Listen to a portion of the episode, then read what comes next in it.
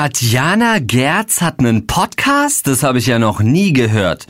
Komplett richtig. Nie gehört der Podcast, der dir eine Stimme gibt. Die fantastische Schauspielerin, Komikerin, Allrounderin Katjana Gerz empfängt außergewöhnliche Menschen mit abgefahrenen Hobbys und skurrilen Berufen, von denen ihr vielleicht noch nie gehört habt. Zu Gast sind unter anderem Warm-Upper, Lach-Yoga-Trainer, Poetry Slammer und viele mehr. Der Podcast ist wirklich sehr unterhaltsam. Präsentiert wird das Ganze von Gelo Revoice Heiztabletten. Geht auf podstars.de slash Stimme oder abonniert einfach über iTunes, Spotify oder euren liebsten Podcast-Anbieter. Leute, heute fantastische Folge bei Almost Daily. Ich habe hier zwei äh, Gäste.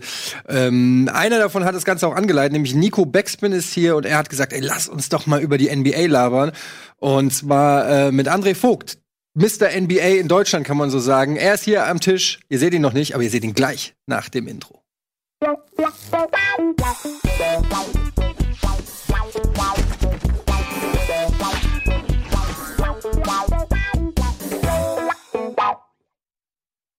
willkommen zu einer nagelneuen Ausgabe Almost Daily. Heute Special Guest Nico Backspin und André Vogt, eigentlich genannt Dre. ähm, Viele kennen ihn äh, natürlich auch, weil er äh, seit äh, Jahrzehnten, möchte ich fast schon oh sagen, ja. ähm, in Deutschland über die NBA berichtet. Du warst Herausgeber oder Chefredakteur, also Chefredakteur, Chefredakteur von der Five.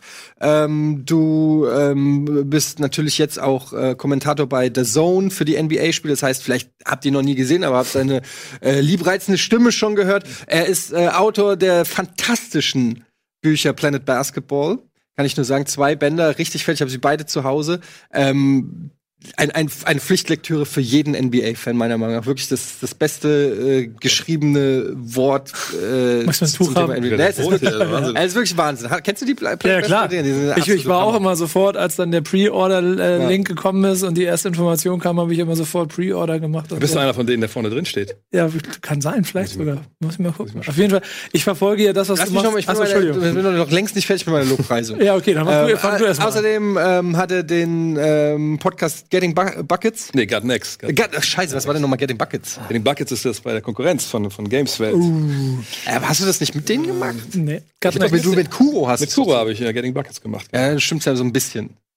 Ja, also kein Podcast, aber wir haben das schon gemacht. Ja. Aber was war denn nochmal Getting, Get Buckets? Buckets ist für ein. War das das vom Mal, wo ihr rumgereist seid? Nee. Nö, das ist für ein äh, sehr gutes äh, NBA-Spiel. von denen gesponsert okay, machen wir da Basketball okay, Geschichten dann ich und Content und Let's Plays. Ja, es tut mir leid. Ich habe ähm, hab keine Unterlagen hier sind normal.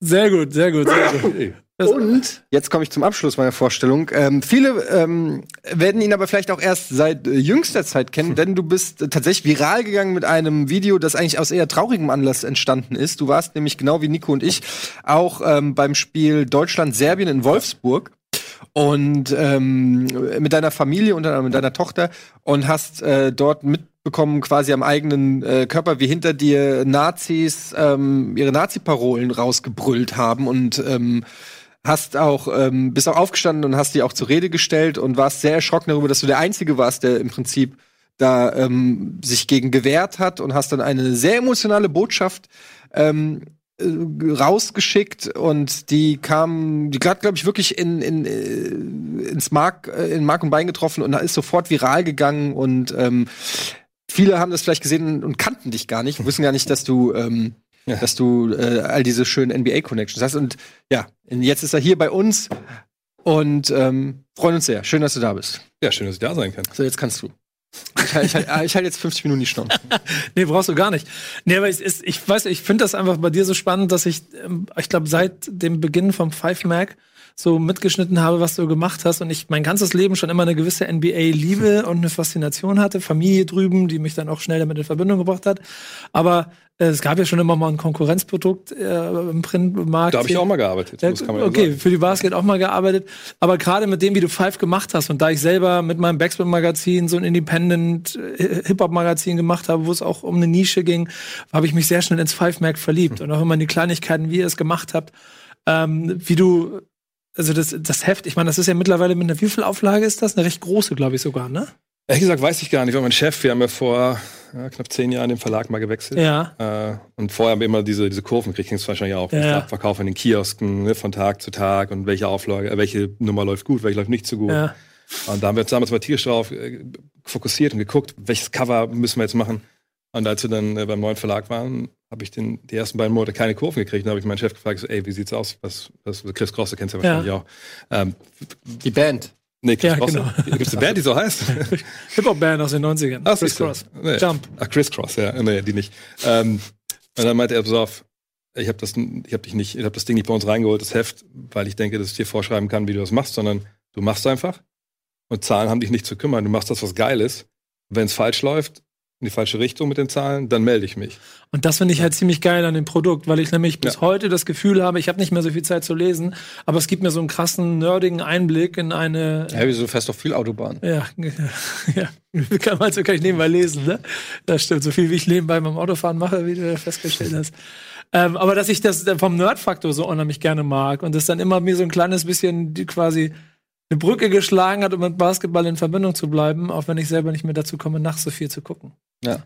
Oder? Ja, auf jeden Fall. Ich war auch, ähm, ich habe beide Zeitschriften tatsächlich gelesen, aber die Five war halt immer so ein bisschen cooler als die Basket. Die Basket war immer auch so ein bisschen, ja, so, weiß ich nicht. Da, da war ja auch im Prinzip nur Nowitzki auf dem Cover, glaube ich. auf jedem.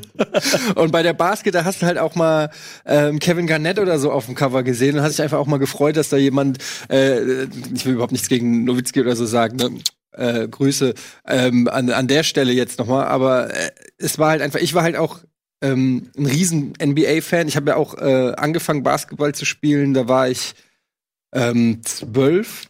Das heißt, in den, äh, also 1990, also auf, auch, auch quasi Michael Jordan-Zeit und dann immer, ähm, ich weiß gar nicht, war das Inside NBA, was damals noch lief? Es, es gab ja nicht so viele Möglichkeiten in Deutschland überhaupt NBA zu gucken. Und ein Kumpel von mir, der hat dann auch immer Videos gehabt ähm, und Zusammenschnitte. Und ähm, der, der richtige Punkt, wo ich angefangen habe, Basketball zu spielen, ich hatte davor, ähm, habe ich auch ähm, Tischtennis im Verein gespielt und Judo gemacht. Und Basketball fing an, als ich White Man Can Jump im Kino gesehen habe. Okay. Und äh, da war ich. Klassiker, dann, oder? Klassiker. Das war wirklich, das war für mich damals, wann kam denn in, ins Kino? 91? 91 muss ja? Also ich war 13, also genau Anfang so bei mir Pubertät. Aber es war einfach das fucking coolste, was ich je gesehen habe. Es waren die coolsten Typen, die ich je gesehen habe. War alles war cool an diesem Film, ja. Also dieser Ge Rückblickend muss man sagen, nicht. Nee, Aber in dem Moment. Okay, aber nein, nein, nein, aber cool, ja. rückblickend nicht, aber damals war das einfach, das war eine Welt, diese Streetboy, also Ja. die, da, wie sie sie da gezeigt haben, äh, das war für mich so eine eine coole Welt mit den Sprüchen und dem und dem ganzen Swagger darum und keine Ahnung und dann hat zu dem Zeitpunkt hat bei uns in der Schule die Leistungsgruppe oder Neigungsgruppe, ich weiß gar nicht mehr wie es hieß, so eine äh, nachmittags so äh, eine anderthalb Stunden Basketballkurs aufgemacht und das war halt, hat sich dann alles so gefügt. Und dann Michael Jordan plus White Man Can Jump plus Basketball-Neigungsgruppe. Und ähm, Aber ja, Basketball hat dich irgendwann beruflich verloren, ne? Du, du bist auch mit White Man beruflich ja. Also, Hab ich ja nie gemacht. ja, genau, aber also du hast auch nie den Wunsch danach. Bei dir muss das ja irgendwann gekommen sein. Ja, du hast Ja, gespielt auch. ja, später. Pro Profi auch noch, Jens? Ja, ja, ja, Profis ist ein bisschen übertrieben. Ich habe zwar schon vielleicht mal ein, zwei Jahre nur Basketball gespielt für, für Geld, aber Ja. das war dann also zum Leben zu wenig und zum Sterben zu viel. Also die zweite Liga, da habe ich mal drei Jahre mich da verdingt. Ja. Ähm, und dann bin ich zum Studium an die Sportschule nach Köln. Ich habe Kreis C gespielt. Ja, ist auch, geht auch was. Ich nur, ich nur Freiplatz. ähm, und da an der Sportschule, da ging es zum ersten Mal, dass ich dachte, okay, an der Sportschule konnte man immer diesen, diesen Schwerpunkt nehmen, Medien und Kommunikation. Ich bin damals echt dahin mit dem Gedanken, okay, zwei Wege. Weil ich hatte vorher eine Industriekaufmann Ausbildung gemacht bei Volkswagen, ich komme aus Wolfsburg, klar. Ähm, und der eine Weg war, ey, ich Wie, da da, kommen wirklich Leute her. Natürlich kommen Leute. Das habe ich noch nicht, noch nicht jemand aus Ich war mir letztes Mal auch nicht so sicher, als wir da. Irgendwer muss da ja arbeiten. Ja. ja, ja, klar, aber die, ich dachte, die ziehen da alle hin. Es ziehen eine Menge Leute dahin, das stimmt, aber ich bin OG noch. Echt? Also Das ist wirklich aus dem okay. Problemstadtteil, Plattenbau, wie man sich Ja, vorstellt. sehr gut. Okay, stark. Ähm, nee, und dann war zweigleisig wollte ich halt fahren. Die eine Gleis war, ey, ich will Trainerprofil machen nebenbei. Man konnte der Sportschule so Schwerpunkte hieß das, machen im Basketball. Und damals auch so, wenn man die beiden Schwerpunkte gemacht hat, über zwei Semester und dann eine Lehrprobe, dann hat man, glaube ich, eine B-Lizenz bekommen. Das ist natürlich schon relativ gut. Ähm, und der andere Weg war halt Journalist. Und ich dachte, eins von beiden wird schon irgendwie funktionieren. Ich war fünf Jahre freigestellt von Volkswagen fürs Studium. Ähm, also hatte ich auch Sicherheit, wenn ich mir die Haxen breche im, im Grundstudium, weil man ja auch turnen muss und Rhythmik-Tanz machen und so. Also ich habe nur Rhythmik-Tanz, ich habe keinen Ton machen müssen, Gott sei Dank. Äh, dann passt das irgendwie. Ähm, und dass dann aber dann so gekommen ist, hätte ich eigentlich ehrlich gesagt nie gedacht. Weil ich dachte schon, ey klar, Traum wäre ein eigenes Magazin. Hm. Aber ich dachte mir, hey, sind wir ehrlich, das wird nicht funktionieren mit Basketball in Deutschland. Du wirst unten runter rauskommen, wirst dann, was ich, vielleicht Redakteur bei einer Tageszeitung und schreibst über Sport und hast dann, hast dann irgendwie auch Basketball dabei. Ähm, das war so die realistische Vorstellung. Aber das ist ja total geil, dass ihr im Prinzip beide, äh, wir haben ja auch lange drüber geredet äh, bei unseren Autofahrten, ähm, ist sind total ähnliche äh, also ihr habt beide diese Leidenschaft für dieses Thema, das ja sogar auch durchaus, ne, finde ich, eine Art Verwandtschaft hat. Für mich war das immer, für mich war Basketball immer das sechste Element irgendwie beim, beim Hip-Hop so, weil ich kannte fast niemanden, der Hip-Hop gehört hat oder so, ähm, der nicht auch ein Fable für Basketball hatte. Mhm. Und ich war bei keinem einzigen Basketballtraining früher, wo nicht irgendwie Hip-Hop lief. Also es war immer diese Connection irgendwie zwischen ja. diesen beiden äh, Sachen. Und ich finde es total krass. Wie alt seid ihr? Ihr seid ja auch beide fast gleich halt bestimmt, oder? Ich bin jetzt 77er Jahre. 45, ich bin, glaube ich, der Älteste am Tisch hier, ne? Ja. 73er Jahrgang. Also. also. ja, okay, aber es ist, ich würde sagen, trotzdem kann man noch sagen, eine Generation. Und ja. habt so beide euer, euer Hobby zum Beruf gemacht und es ist ja auch ähm, ein Hobby, wo nicht direkt, wo man, also wo nicht, wie du gerade sagst, wo nicht direkt sagen kann, ja, wow, das ist die Marktlücke oder das ist, oder, oder, oder es ist, das, das, das ist von Erfolg gekrönt, sondern es sind beides Nischendinge auch gewesen. Es ist voll das, also wenn ich das, das beschreibe, sind auch Impulse, die ich damals auch alle hatte, dass ich auch irgendwie ein bisschen Hip-Hop-Magazin wäre ganz cool und hm. es ist halt, du kriegst halt diesen Job nicht irgendwo ausgeschrieben und es sagt dir keiner, du bist jetzt Chefredakteur von einem Hip-Hop-Magazin oder von einem Basketball-Magazin. Ich glaube, das ist ein Weg, den man durch Expertise irgendwie, glaube ich, ganz alleine geht, wenn man ihn verfolgt, oder? Man muss da Glück haben. Also bei uns war es halt so, äh, ich habe ja zwei Jahre bei bei der Basket gearbeitet, vor war ich ein Jahr bei XXL Basketball, wer das noch kennt, in London, uh, so einer komplett stark. Flat Underground Geschichte. Also das vielleicht mal noch was zu erklären. Also, also Thema Glück. Also damals war es halt so, ich war noch im Grundstudium einer Sportschule, habe schon nebenbei so für ein paar kleine Zeitungen geschrieben. Rheinische Post zum Beispiel, mhm. in Langenfeld, so Oberliga Basketball. Post, der hat Giga gehört, anteilig. Ach, siehst du mal, genau, ja. Und ähm, dann war halt, damals gab es die Streetball Challenge in Deutschland. Adidas Streetball Challenge. Ich glaube, damals war es Telly die 1 oder was da gab. Aber ich kann mich immer dran mit Adidas. Ja. Adidas war ganz zum Anfang, ganz ja. ja. Und, äh, und damals war Dirk schon Nowitzki eben Schirmherr von diesen Geschichten. Dann kam er immer dahin und dann hat immer der eine Sponsor, ob es ein Sprite oder Telekom war oder so, mal organisiert, okay, einen Tag sitzt Nowitzki dann beim Finale, dann werden halt 20 Journalisten durchgeschattelt, jeder kriegt 20 Minuten und, und gut ist. Und damals war die Basketball, das war damals so, so ein Magazin, was nur über den deutschen Basketball ging dort vor Ort mit einem älteren Kollegen, der das Interview gemacht und äh, dann kam halt, glaube ich, ein Anruf oder eine E-Mail von XXL Basketball London, die würden gerne das Interview auf Englisch halt haben. Mhm. Aber die alten, älteren Kollegen, sehr, sehr gute, gute Journalisten, alle so, ja, so, nee, kein Bock auf Englisch, nee, wollen wir auch nicht. Mhm. Und hab's dann aber äh, einem Kumpel von mir, der damals da, glaube ich, Praktikant oder nee, Praktikant war, dem mal vergeben und gesagt, komm, mach du das doch.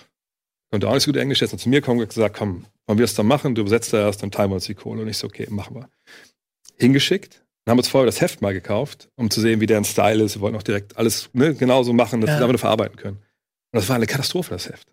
Das war ein katastrophales Deutsch, also Basketball-Deutsch, richtig, richtig mies. Also sie hatten alles auf ins Deutsche übersetzt, selbst die Fachbegriffe und ungelenke Sprache. Und dann dachte ich so, ey, komm, wir können doch mal eine Mail nochmal hinterher schreiben. So, wir haben das Heft immer auf Deutsch uns mal angeguckt und ja, wir sind Basketballer und so richtig geil ist es nicht. Auch gemacht, weggeschickt und damals hatte man ja zu Hause noch keinen Computer oder wenn ja, dann kein Internet.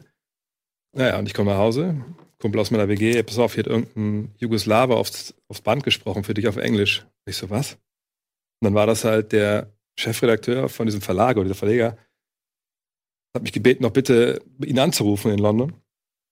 Habe ich dann gemacht, mir erklärt, was an dem Magazin nicht so gut war. Eine Woche später saß ich im Flugzeug nach London um mal eine Woche der Probe zu arbeiten. Und am Ende von der Woche hat er mir einen Vertrag hingelegt. Hier, möchte ich gerne als Assistent zur Chefredaktion haben oder als Übersetzer für die, für die deutsche Ausgabe. Weil der, der Deal bei denen war, die machen eine englische Grundausgabe und ja. übersetzen die halt in mhm. sieben verschiedene Sprachen. Und dann verkaufen die die ganze Welt. Und dann sitzt du da, also hast dein Grundstudium gerade durch und denkst so, yo, äh, mache ich das jetzt? Breche ich alle Zelte ab in Köln? Aber natürlich habe ich es gemacht, klar. Man denkt, so eine Chance kommt vielleicht mhm. nicht nochmal. Ja, dann, dann von da an ging alles von alleine. Dann war ich ein Jahr da war nach einem Monat richtig Chefredakteur, weil sie den Chefredakteur in Engländer gefeuert haben. Wo ich danach erfahren habe, dass, also, oder man hat es dann gesehen, dass er jede Woche hat irgendjemand gefeuert, dieser Serbe. Der war halt mega cholerisch. Super netter Typ zu mir, aber zu allen anderen halt nicht. Und dann ging es von da zur Basket und dann hatten wir die Idee zu Five. Ach so, hat er dich dann auch gefeuert irgendwann? Nee, nee, ich bin aber gegangen, weil ich gemerkt habe, oh, wir zahlen die Rechnung nicht. Äh. Meine schon, aber die anderen nicht. Vielleicht ist Zeit, jetzt mal zu geben. Da hatte ich auch schon Kontakt zu dem Mann, der die Basket damals gemacht hat. Und dann Hast du dann aber eigentlich die ganze Zeit das Gefühl gehabt, dass NBA so populär in Deutschland ist, dass es auch wirklich ein Arbeitsfeld hm. gibt? Ich sag mal so, äh, naiv ich war schon irgendwo. Aber äh, irgendwie. Ich wollte gerade sagen, war das überhaupt so? Nee, eben nicht eigentlich. Also eigentlich dachte ich mir, okay, es gibt ja da dieses Magazin. Augenscheinlich haben da ja Leute Ja. Arbeit. So, aber als ich dann zum Beispiel bei der Basketball habe ich dann gemerkt, okay, das sind alles, genau wie ich, nur freie Mitarbeiter. Was hatte Ähm, denn die Basket für eine Auflage damals? Das war doch nicht viel, oder? Äh, da- Es ging auch schon bergab, weil natürlich so ab 2000, also ich war 2000, 2001 war ich halt in, äh, in England, ähm, hatten wir die ersten Anzeigen dieser Medienkrise, natürlich alles ins Internet ging äh, und, und, und Anzeigen brachen weg, aber vor allem die Auflagen und das ging eigentlich dann echt so runter. Ne? Das ist aber generell ein Printthema. Ne? Ich Ja, meine, klar, total. Wir Ja, haben, wir haben zur Jahrtausendwende mit der Backspin auch eine 50.000er Ja, gut, das Auflage geht- gehabt. Und, Das ging natürlich allen Printmedien so, ist ja klar. und 2016 habe ich aufgehört mit einer 10.000er Auflage, Ja. wo ich gemerkt habe, dass es die, der Recoup einfach nicht mehr machbar ist. Aber mich würde einfach mal interessieren, wie viele Leute wirklich in Deutschland ans Kiosk gegangen sind und sich eine Zeitschrift damals, zum Thema Basketball gekauft Ähm, haben. wenn mich richtig erinnere, waren es so 20.000, 25.000. Ähm, Wie, klar, viel, so wie viele aktive Basketballer gibt es in Deutschland? Es gibt dann nur diese Zahlen, wie viele äh, beim DBB quasi Ja, Spielerpass haben oder registriert sind, aber es sind knapp 200.000. Ein bisschen, 200? Ja. Das ist ja gar nicht Äh, so wenig. ja, aber auch jetzt nicht so viel. ist, ich. das heißt schon, das Potenzial jeder Ich habe das Gefühl, man kennt jeden persönlich. Ja, das- das Peinliche ist, wenn man immer so guckt, wenn dann äh, DOSB äh, dann immer mal so diese, diese Rankings rausbringt am Ende des Jahres, wenn sie Ja. mal durchgezählt haben, wie viele Leute welchen Sport machen. Und dann siehst du so, glaube ich, dreimal so viel Tänzer äh, als Basketballer und äh, ich, ich glaube sogar so Alpinisten gibt's mehr und, und, und das Turner. ist ja alles kein richtiger Sport. ja, aber es augenscheinlich interessiert halt viel mehr Menschen als Basketball. Ja, aber das ist, wir, wir reden gleich noch, wir müssen kurz Werbung machen, Nico, ähm, weil das ist auch was so, ähm, ich war total der Außenseiter immer an der Schule. Ich hatte immer Interessen, die nie irgendwie also ich war, alle waren im Fußballverein, ich habe Basketball gespielt, alle haben, weiß ich nicht, Party und Bitches gemacht, ich habe Videospiel gespielt. Keine Ahnung. Ich habe immer das Gefühl gehabt, ich war immer so, äh, ähm, immer in der, äh, in der, in der Cave. Und äh, mich würde es mal interessieren, wie ihr das seht, weil äh, bei Basketball, finde ich, ist die Diskrepanz zwischen wie es äh, in Deutschland stattfindet und wie geil ich es finde, ist so unfassbar groß, dass ich es mir manchmal nicht erklären kann, dass es nicht mehr Leute so geil finden. Aber da möchte, möchte ich mal hören, was ihr glaubt, woran es liegt. Das machen wir gleich nach der Werbung.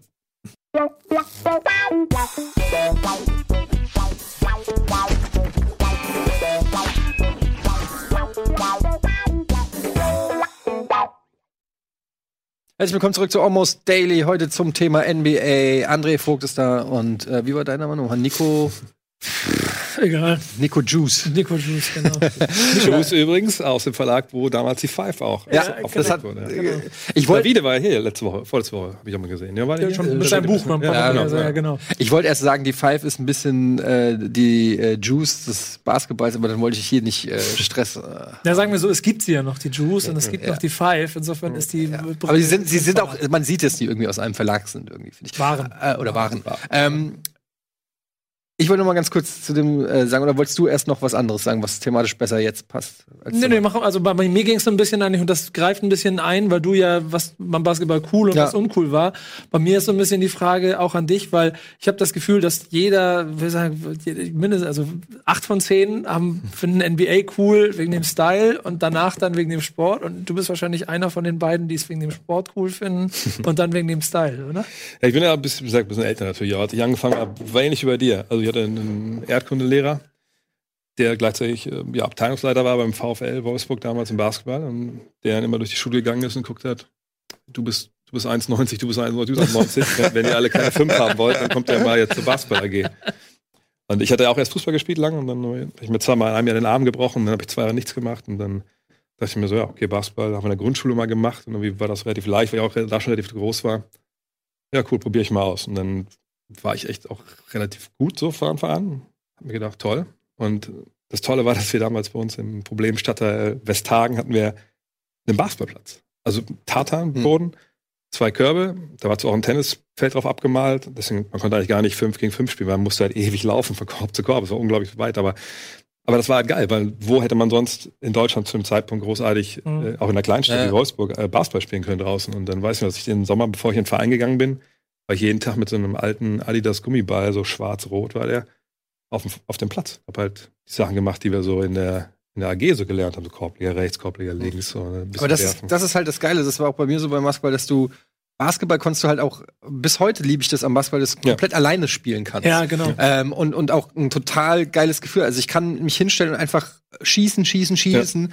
Und es macht mir einen unfassbaren Spaß. Und beim Fußball hatte ich ich, ich war erstens nie besonders gut im Fußball, ich hatte aber auch nicht so das Interesse daran. Ach, das und ich hatte auch keine, ich hatte auch keine Leute, also alleine gegen die Wand schießen Genau. Ja, oder das was. Ja. ja nicht, ja. Aber ich kannte, in Frankfurt kannte ich jeden fucking Freiplatz. Man hat richtig gescoutet, wo ist eine, wo ist Ja. ein Sch- Schulhof, der einen Basketballkorb hatte, ähm, wo auch noch Netz Mhm. hing, ja, der nicht schon irgendwie gebogen war oder so, wo keine Assis waren, die dir den Ball klauen. Äh, also du kanntest wirklich komplett irgendwie und, und da haben sich dann am Wochenende immer die gleichen Leute getroffen. Ja. Es war dann plötzlich, weil du wusstest, es gibt so zwei, drei Orte in Frankfurt, wo du Basketball spielen kannst. Da hat sich ganz schnell, hat sich da rauskristallisiert, was waren irgendwann immer die gleichen Leute. Und irgendwann war das schon so eine richtig, du kanntest, da waren dann so 30 Leute und dann äh, waren es immer die gleichen und du, da hat sich so eine, so eine Kultur schon rausentwickelt. Und ich, und ich war ja halt, ich war eher Nerd. Aber im Basketball war ich irgendwie, das war, da war ich irgendwie dann akzeptiert und es war so eine coole Welt, weil ich war meistens, ich war noch sehr klein, also ich bin ja erst mit äh, 17 oder 16 habe ich so einen Schuss gemacht. Davor war ich, sah ich halt auch immer aus wie ein Zehnjähriger.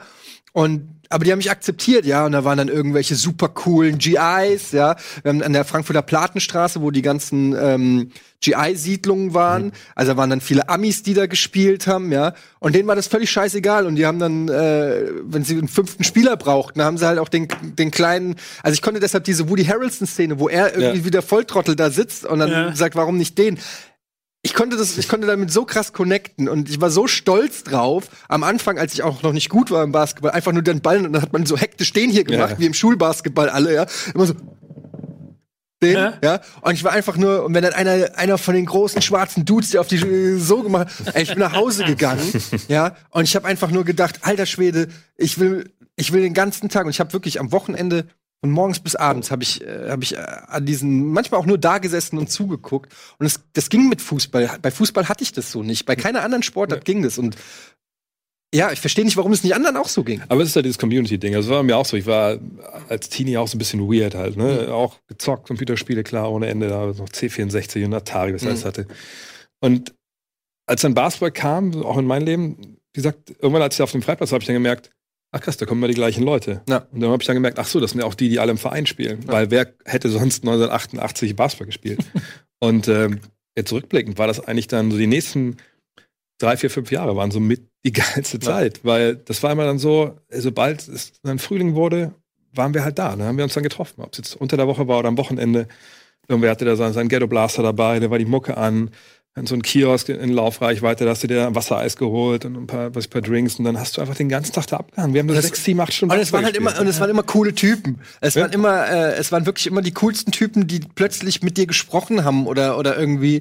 Und äh, du hast den in der Stadt getroffen und ich war mit meinen Nerdjungs irgendwie gerade, weiß, weiß ich, im Hertie oder im Kaufhof habe irgendwelche scheiß Videospiele an der Station mir angeguckt. Und dann gehst du raus, triffst irgendwie einen, der irgendwie zwei äh, äh, Köpfe größer ist als du und älter ist und, und, er, und er gibt dir irgendwie so High Five oder so und deine Kumpels gucken dich alle so an. Und so, ja, wir spielen manchmal Basketball miteinander. Obwohl bei uns, wenn ich ehrlich bin, Das war einfach.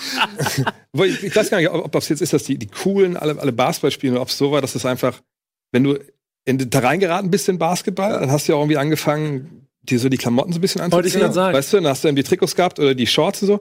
Und ich, ich glaube eigentlich, wir waren auch irgendwie alle Nerds. Wir haben uns nur irgendwie ein Ding ausgesucht, aber du was hast irgendwie was halt cool aber aussah. du hast Das sie halt immer ja. von, also ich habe es mir halt immer von den größeren äh, Ja. abgeguckt und Okay. die haben es meistens entweder von äh, von irgendwelchen Amis sich abgeguckt oder ähm, äh, weiß ich nicht was. Also es war immer, es waren immer so, ähm, es waren immer so meine Vorbilder in, im, im. Prinzip. So. Ich habe schon so einen Style-Faktor, den ich da drin fühle und der dann bei mir voll, vor, also vorherrschender war. Weil mehr Lebensgefühl auch, ja. Ja, genau, weil ich mehr Fußball gespielt habe, Hm. als ich Basketball gespielt habe. Das immer nur so in der Freizeit.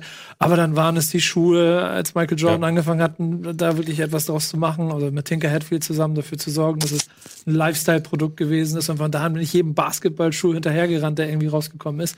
Trikots sahen cool aus, da bin ich genau dabei. Und dann warst du automatisch irgendwie, ich auch bei mir, äh, in auf den Schulen. Ich meine, wir reden ja hier von wir eine alte Männerrunde, irgendwie was mit Anfang der 90er. Aber wenn du Basketball-Trikot angehabt hattest und, und, und hast Hip-Hop gehört, dann warst du per se schon irgendwie Außenseiter, aber auch irgendwie verdammt cool und du hast eine Gruppe gefunden, die auch sich verdammt cool gefühlt haben.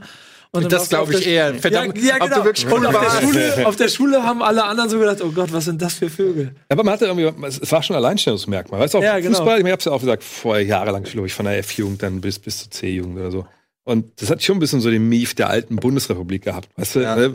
Wo hast du dich dann nach dem Spiel getroffen? Im Vereinsheim. Ja, so, ne? genau. Weißt du, mit den getäfelten Wänden. Und äh, Aber Hast hat dich, hat dich Basketball oder der Style festgehalten? mir hat Basketball gekickt. Also weil das einfach ich gemerkt habe, okay, ich, ich, kann das irgendwie ganz gut. Bei dem Fußball ging es bei mir so, erstmal so bis knapp vor Auswahl, habe ich mal gemerkt, ne, richtig koordiniert bin ich mit meinen Füßen dann noch nicht.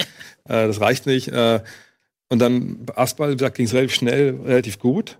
Ähm, und bei mir war ja dann auch, hatte ich das Glück, dass ich dann auch dann 90, 91, also quasi nach zwei Jahren im Verein, bin ich in den USA in die Highschool, hab dann auch da direkt spielen können, auch starten können, eine ganz kleine Highschool in Mississippi. Du warst Ähm, schon auch als, als Kind oder als Jugendlicher auch schon sehr groß. Ich war immer, ja, so, ich war, also als ich angefangen habe, war ich so 1,93, Mhm. dann kam nicht mehr so viel, jetzt bin ich 1,97, aber ähm, ja, konnte auch relativ gut springen, so das, das hat irgendwie gepasst alles. Und klar, wenn du irgendwas kannst und du merkst, ey, wenn ich was investiere, das bringt was, ja, und ich werde besser, dann Das, weißt du das finde ich ist halt auch der Faktor. Das meine ich auch mit dem alleine spielen. Also ich war auch zum Beispiel im Tennisverein und meine ähm, meine Mutter konnte sich das aber nicht mehr so richtig leisten. Ich war da erst, war ich in der Gruppe, das war eine Stunde Tennistraining in der Woche mit vier anderen. Und jeder, der schon mal beim Tennistraining war, weiß, dass die Hälfte der Zeit geht fürs Einsammeln der fucking Tennisbälle drauf, ja. Ähm, wo der Tennistrainer sitzt am, am Rand und, und, und, und, ja gut, heutzutage guckt er in sein Handy, hat da ein Buch gelesen und die Leute sammeln die ein. Und im Winter gab, weil das Hallentraining war zu teuer, da, das heißt, da gab es keine ähm, Hallentraining. Und das, das war limitiert. Beim Basketball konnte ich aber sagen, ey, das Wetter ist gut, ähm, ich nehme den Ball und ich gehe dahin und ich werf und ich werf und ich mache den Korbleger und und und und so wirst du natürlich auch besser. Und dann hast du halt so diese Erfolgserlebnisse, die du gar nicht so einfach bei bei vielen anderen Sportarten kannst du dir die gar nicht so leicht holen wie beim Da Basketball. gibt es eine äh, coole Geschichte, die ich, ein Kollege erlebt hat. Der hat einfach mal, ich glaube, es war eine EM in Schweden oder so, hat einfach mal Bill Russell gefragt, Hm. warum, also Bill Russell, legendärer Basketballer, äh, elfmal Meister geworden. Warum, warum gehen wir als Basketballer in die Halle alleine und werfen? Und warum ist das so geil? Warum, warum würden wir das stundenlang machen, wenn wir können? Unser Leben lang. Hat er gesagt, ja, es sind halt diese ganz kleinen Mikro-Erfolge, dieses Swish, ne? Jetzt mache ich mal Bewegung, der Ball ist drin. Und ich glaube, es jetzt aus heutiger Sicht ist wie Facebook. Weißt du? Das, Facebook postest, postest irgendwie ein Bild oder machst, machst einen guten Spruch und mal bei Twitter und siehst, ah geil, da kommt der erste Like, oh, da kommt der erste Retweet. Und es gibt dir immer diese Mikro, wie, wie, Ja. heißt dieses Hormon, was Ja. du kriegst? Und dann bist du süchtig davon. Und ich glaube, das ist auch Basketball. Du wirfst und denkst, ach.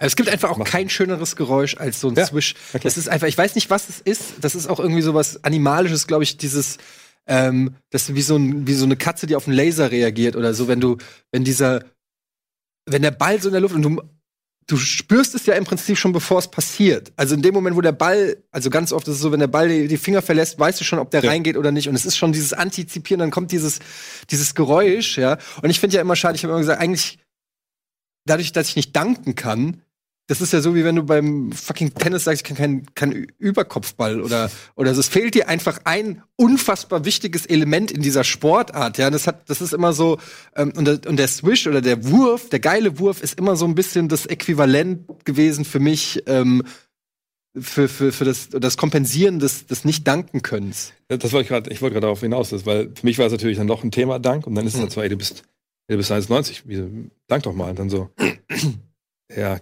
geht, geht gerade nicht, bin ich warm oder so, aber irgendwie die ersten, die ersten Monate, man ist auch nicht koordiniert genug. So, und Ja. dann dauert es halt. Und du, aber irgendwie, das lässt dich natürlich dann nicht los, wenn du weißt, okay, eigentlich muss ich das können. Ja. Also eigentlich, also ich muss einfach da hochspringen, das Ding da rein danken. Aber wenn du es dann zum ersten Mal gemacht hast, alleine auf dem Freiplatz, ey, das ist so ein High. Ne? Und dann immer wieder und immer wieder. Ich weiß gar nicht, wie oft die einfach auf dem Freiplatz stand und da hing der Korb, hing bei uns so auf 2,95 oder so. Und da hatten Jam-Sessions, ne? Oder auch mit den ein paar Kumpels dann. Ey, wenn die drei, vier Männer das die jammen konnten, okay, jetzt Jam-Session. Und ey, bis die Beine gebrannt haben. Und dann werde ich nie vergessen, meinen allerersten Dank im Spiel habe ich auch in den USA gemacht. Und in den USA ist so krass gewesen, haben so eine Highschool, du durftest beim Aufwärmen nicht danken.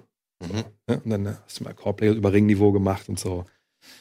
Aber ich habe es nie im Spiel geschafft, weil irgendwie im Spiel immer so. Man, man, man, Wie das anzeigt. Ja, ja man, man muss ja schon eine gewisse Höhe haben. Ähm, Das ist nur so, ich habe diese, mir Erfahrung- ich hab diese Erfahrung noch nie gehabt. Das Korbleger Unterringniveau war das Ja. immer bei mir.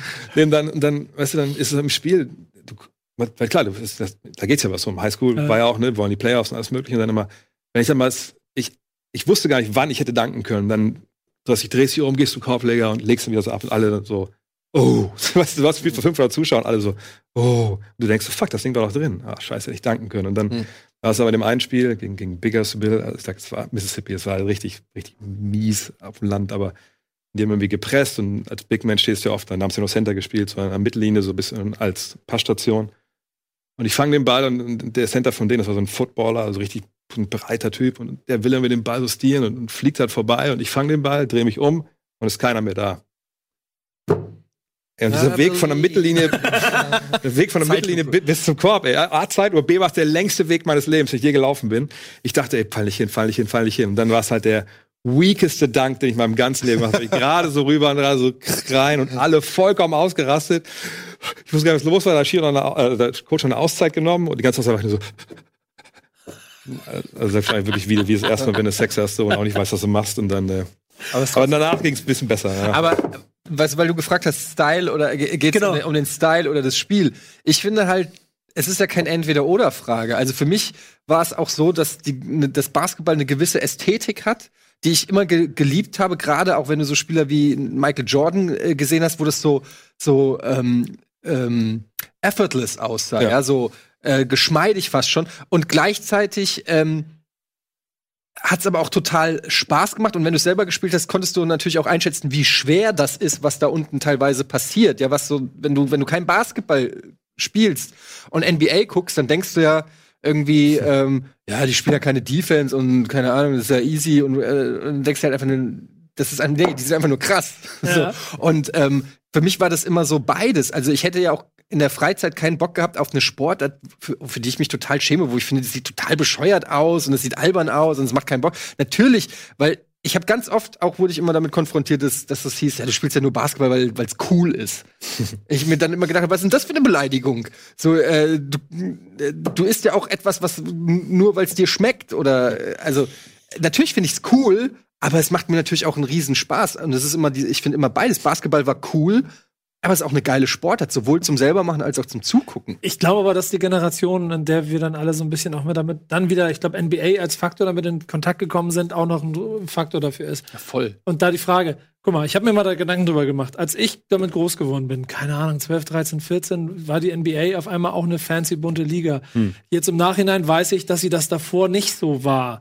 Dass es erst über die Zeit gekommen ist mit den Bulls. Und ich bin, ich bin beim Familie in der Nähe von New York gelebt, hat ein schnell New York Knicks-Fan geworden, mochte diese, diese Defense-Schlachten von denen, war dann auch Underdog-Fan und trotzdem war alles irgendwie funky, was da drum passiert ist. Äh, glaubst, du, glaubst du auch, dass das ein Faktor gewesen ist? Und ich frage mich auf der anderen Seite, wie das heute sein muss, wenn du heute Basketball-Fan wirst. Äh, Verstehst du, was ich meine? War, Ja. war früher es noch ein bisschen, weil es war auf einmal auch cool und heute ist ja eh alles cool, dann, äh, weißt du, verstehst du, was ich meine? Meinst du, dass der Faktor Also- Coolness verloren gegangen Ja, Also nicht mehr das, der, das Verkaufsargument sein Ja, kann. ich weiß nicht mehr so, Also- ob, ob, das, ob das irgendwie geiler war und weil wir das Glück hatten Ja. oder ob es typisch für die Generation ist, dass ich 90 mit den Knicks groß geworden bin oder wäre ich genauso ein cooler Basketballfan, wenn ich erst 2012 Ich glaube, oder Michael 13 Jordan hat die, schon geholfen. die Ja. Golden State Warriors kennengelernt Aber ich glaube, habe. einen Fakt darf man nicht unterschätzen. Heute, heute ist ja alles nur ein Klick entfernt. Ne? Ja. Muss man einfach nur einen Link schicken, keine Ahnung, zu- zu super coolen Cricket-Highlights, dann dreht er drauf. Vielleicht bin ich dann Cricket-Fan. Also wahrscheinlich nicht, aber, aber es ist halt da. Und du hast ja vorhin angesprochen, damals so Ende der 80er, Anfang der 90er, ich weiß nicht, es gab irgendwie NBC Super Channel, da lief stellenweise mal so eine halbe Stunde NBA, aber so vollkommen random, irgendwie ein Drei-Stunden-Spiel auf eine halbe Stunde kondensiert. Nicht mal irgendwie großartig kommentiert, sondern einfach nur abgehackt alles. Ja. Und ich hatte einen Kollegen, der damals, äh, in dem Endeffekt bin ich, glaube ich, damals mit 14, 15 über Alkohol zum NBA, zur NBA gekommen, weil der Kumpel kam mal an und meinte, hey, wir gehen hoch zu Micha in den vierten Stock. Eltern sind nicht da, wir probieren uns mal durch, durch, die, durch die Schrankbar. Und ja, okay, dann sind wir da hoch. Und dann, weil der Kollege, der zu zu Micha kam, Basketball schon gespielt hat, meinte so, ey, mach mal Super Channel, läuft NBA. Und dann haben wir da halt so Curaçao Blue und so probiert, so, so kleine Dinger, ne, damit das keiner merkt. und dann lief dann halt, äh, weiß nicht noch damals, lief dann Dallas gegen, gegen die Lakers und Dallas noch mit Detlef Schrempf mit Schnurrbart und so. Und ich so, ach krass. Und dann, ah, Johnson, ist das dieser Magic Johnson? Weil irgendwie hat man das schon irgendwie alles ja. gehört. Das war so eine super mystische Geschichte, weil was hatten wir? Wir hatten ja nur Videotext. Ja, genau. BTX hatten wir. Wir hatten kein Internet so. Und ähm, als ich dann ein bisschen mehr dafür interessiert habe, dann ging es halt los. So, wer hat vielleicht irgendwie eine VHS-Kassette mit irgendwie irgendwelchen Highlights? Und dann Ja. gab's, weiß ich noch damals, gibt's alles mittlerweile bei YouTube natürlich, äh, von NBA so, so Videotapes, so Dunks und Bloopers, wer das Ja. dafür kennt, Volume 1, wo immer, das war so, so eine Studioshow, damals mit Frank Layden, einem ehemaligen äh, Coach-Shooter Jazz, ein witziger Typ, der dann einfach so, was heute Shaq in the Fools, der damals halt als Bloopers anmoderiert und super witzig, ne, richtig geil, auch wirklich mit dem Augenzwinkern und diese Videos damals, ey, wir haben die geguckt. Da hatte ich auch dann die krassen Dunks und so mit dabei. Die haben mir geguckt, ey, bis das Tape ge zerschlissen ist. Ne? Und das war sowas Besonderes. Und wenn immer mal einer irgendwie kam, einen Onkel drüben hatte, der mal zu Besuch kam, da hat er das mitgebracht. Und Aber es war halt auch so geil inszeniert, wenn ich da kurz einhaken darf, weil ähm, der amerikanische Sport, mittlerweile ist es ja bei Sky und so, ist es ja sehr ähnlich, die haben das ja auch übernommen. Aber die Art und Weise, wie die Amis, sage ich mal, ähm, über Sport und auch über die NBA berichtet haben, das war halt fundamental anders als so eine Klar, äh, als Töpper wie am, am Spielfeld ran Ja. bei der Bundesliga, ja. Genau. Sondern es war alles so, da flogen die Symbole, oh yeah, we're here, bla bla bla. Und es war alles so, das, das hat dich schon fasziniert auch. Und es war, ja. es war, es gab nichts Vergleichbares. Es war schon irgendwie auch eine andere äh, Welt. Es war noch viel mehr Show und Entertainment und drumherum. Und die haben das alles noch viel mehr aufgeblasen. Ja, und, Wahnsinn, Und, und, und das ja. war halt, das war halt diese, die, die, diese Black Box. Du, du hast immer so ganz bisschen reingucken können. Dann hast du mal einen Spot Web gesehen mit seinen, was weiß ich, 1,70, wie er damals einen Dunk-Contest gemacht hat. Sagst, das gibt's doch nicht. Das kann nicht sein, dass der einen Dunking schafft. Und das war dieses Besondere. Und man war auf einmal so, so eine ganz kleine Bruderschaft an Leuten, die damit was anfangen konnte. Die wusste, wer Michael Jordan ist. Und Würdest das hat du sich denn- dann ja geändert. Würdest du dann aber auch sagen, das ist nämlich auch noch eine Theorie dahinter, weil ich schon das Gefühl habe, dass aus der Zeit mehr Superstars entstanden sind, die auch über Generationen hinaus Basketball-Superstars sind, während heute es schon schwieriger ist, dass so ein Spieler wirklich zu einem, also zu so einer Legende wird? Aber oder kannst du das schon abschließend Ich bewerten? wollte sagen, wissen wir, ich glaube, wir müssen sehen, dass natürlich die Zeiten davor, 70er, 60er, das waren also die verlorenen Jahrzehnte. Ja. 60er nicht so, aber 70er, da wurde halt auch viel gekokst in der NBA, ne? da sind eine Menge Karrieren auch relativ früh kaputt gegangen. Ernsthaft? Ja, ja, das, das ist wirklich ein Riesenproblem gewesen. Deswegen lief das ja damals auch nicht, Ja. nicht im Live-TV. Das kam ja alles erst durch Jordan und, äh, nicht durch Jordan, durch, durch, durch Magic, Johnson und, und Larry Bird. Die haben Ja. die Liga dann im Endeffekt so populär gemacht, weil sie vorher schon im College so aufeinander getroffen sind, dann dieses legendäre äh, NCAA Finals-Spiel auch gehabt haben. Als sie in die Liga kamen, haben die Rivalität mitgebracht und haben halt auch dann die Zuschauer mitgebracht. Und dann auf einmal war Basketball auch in, in der, also war die NBA auch, vorher war der College Basketball größer, in, in den USA wieder groß. Auf einmal gab's die, gab's die Finals, gab's vorher, stellenweise nicht live, die gab's dann so tape-delayed, so, ne? Und auf einmal haben die es halt mitgebracht. Und dann ging's da los. Nach den beiden kam dann halt Jordan. Und die Stars, die wir damals erlebt haben, 80ern und 90ern, klar, die dauern immer noch nach. Aber auch muss man ehrlich sein, nur die ganz, ganz Großen aus den 80ern ist es ja wirklich eigentlich nur noch Magic, Larry, Kareem Abdul-Jabbar ist schon so ein bisschen was. Ich glaube, wissen die allermeisten wirklich auch Basketball, Ja, die meisten- wie, wie gut der wirklich war, so, ne? Ich habe ihn gehasst. Isaiah Thomas hast du vielleicht noch, Patrick Ewing, aber die haben ja auch alle in den 90ern dann wieder auch äh, gespielt. So, ne? Die sind ja alle so Mitte der 80er mehr oder weniger in die Liga gekommen. Also, ich glaube, dass heutzutage so ein LeBron James, ob es jetzt ein Kevin Durant ist, ähm, Steph Curry oder so, das, wenn wir in 20, 30 Jahren zurückschauen, wenn wir genauso über die reden, wie wir jetzt über, über Magic und, und Co. reden. Es gab halt immer so, weiß ich nicht, so zehn Gesichter, finde ich, so die man irgendwie, das war eigentlich im Prinzip die, die alle ihre eigenen Schuhe auch hatten. Man weiß mal nicht, was zuerst war. Ähm, aber äh, so, so ist es ja jetzt auch. Es gibt jetzt gibt's halt, wie du schon gesagt hast, die Steph Currys und James Hardens und Co. Und damals waren es halt die Jordans und Ewings und Malones und, und vielleicht noch ein paar mehr. Ähm, ich finde aber auch, dass, dass das zumindest eine Zeit war, also gerade natürlich Michael Jordan überstrahlt natürlich schon irgendwie alles. Ja. Und es ist ja auch kein Zufall, dass er immer mit allem und jedem verglichen wird und immer wie so das Barometer oder wie, wie er ist immer so die Messlatte. Also wie, wie ein Basketballer ist auf der Michael Jordan-Skala, wie gut ist einer so ungefähr.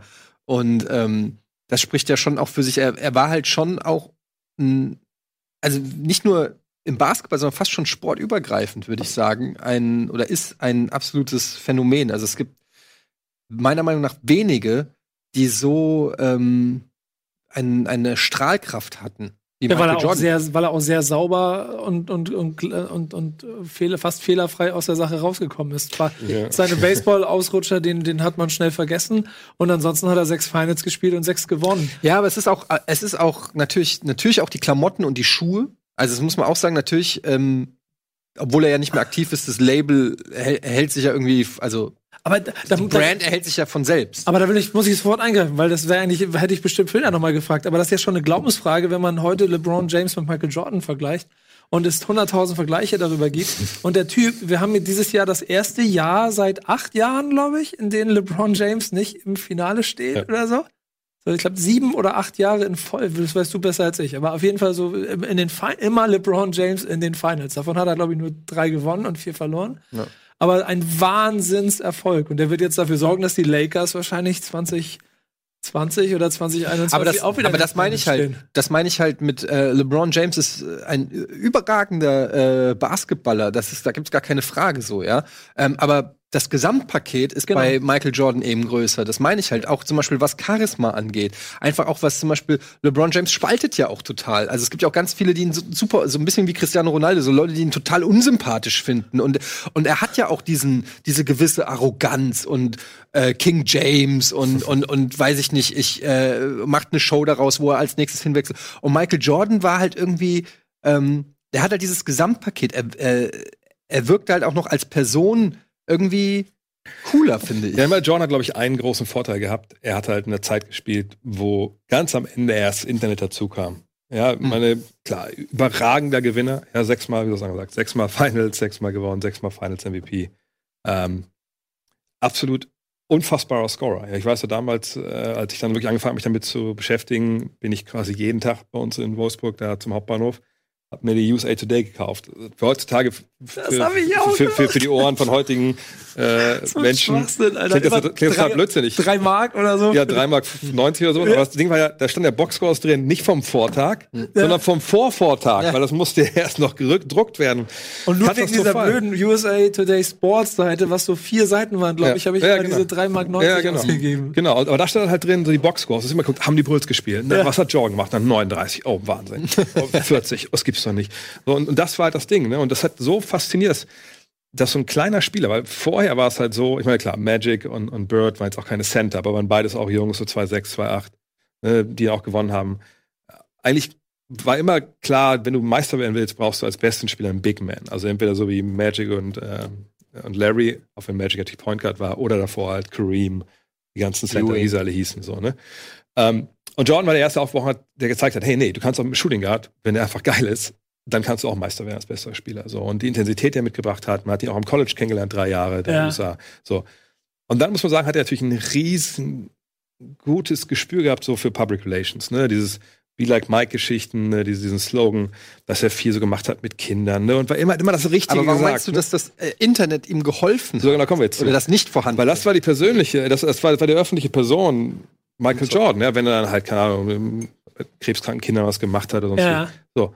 Und dann gab es aber auf der anderen Seite diesen krassen Zocker Michael Jordan, der einfach, der, der immer seinen Fix brauchte, der dann halt auch mal in den, in den Playoffs gesagt hat, ja, ich weiß schon, dass wir morgen gegen die Knicks spielen, aber heute zocke ich in Atlantic City bis morgens um vier Karten. So. Ne? Und überleg mal, wenn das heute der Fall wäre, wenn du da irgendeinen Athleten im Casino das ich siehst, zum Beispiel nicht. so, ne, dann zack, Ja. zack, zack. Also du meinst, es gab eine düstere Seite, ja, die, klar, die gar nicht total. aufgedeckt wurde? Der hat Steve oder? Kerr mal einfach, heute der Trainer der, der Warriors, gibt es ja auch eine schöne illustrierte Geschichte, glaube ich, von, von The Ringer oder so äh, auf YouTube, auf die Schnauze gehauen im Training halt. Der hat mehrere Leuten im Training auf die Schnauze gehauen. Der hat, der hat Sachen gesagt wie damals Bill Cartwright, ähm, das Center damals von den Bulls, ein relativ, also eigentlich ein verdienter Veteran, der vorher bei den Knicks seine besten Zeiten hatte, aber irgendwie nicht ganz so gut war mit Bälle fangen, aber gesagt, ey, passt ihm den Scheißball immer auf den Kopf. Wenn er nicht fängt, dann kriegt er halt in die Fresse. Und solche Geschichten. Das war ein unglaublich harter, fordernder Mitspieler. Ein riesiges Arschloch auch, Ja. wenn du mit dem gespielt hast. Ähm, Ey, das finde ich ja interessant. Es kommt ja jetzt, äh, wann kommt das? Diese mega Michael Jordan Doku. kommt, glaube ich, nächstes von, Jahr I- raus. Ist ja. die von ESPN? 20, ja.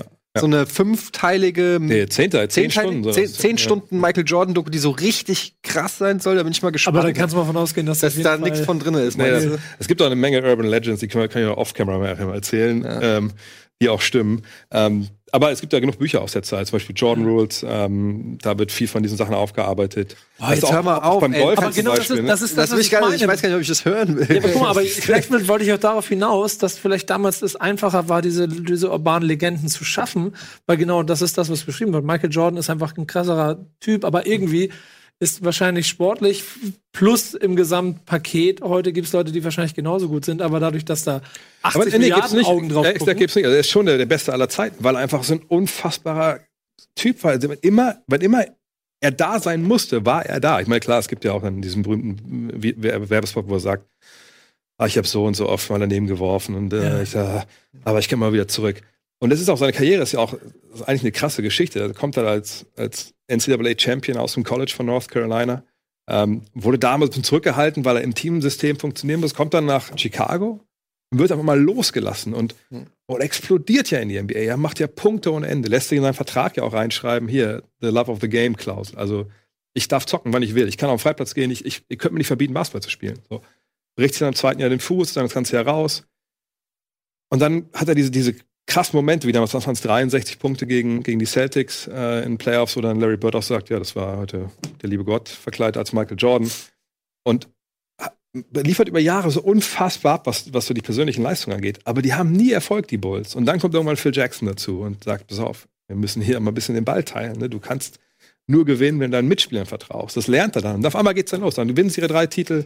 Das finde ich, Vater das, ermordet. Das, das finde ich interessant. Wir reden gleich noch ein bisschen mehr über Michael Jordan. Ähm, hier ist eh der Typ, der das Brand alleine quasi durchfinanziert. ähm, insofern ähm, bleibt spannend, weil ich würde dann zum Beispiel gerne mal auch äh, drauf kommen, wie wichtig zum Beispiel auch ein Scotty Pippen ähm, für die Karriere von Michael Jordan war. Ähm, da reden wir aber gleich drüber nach der Werbung.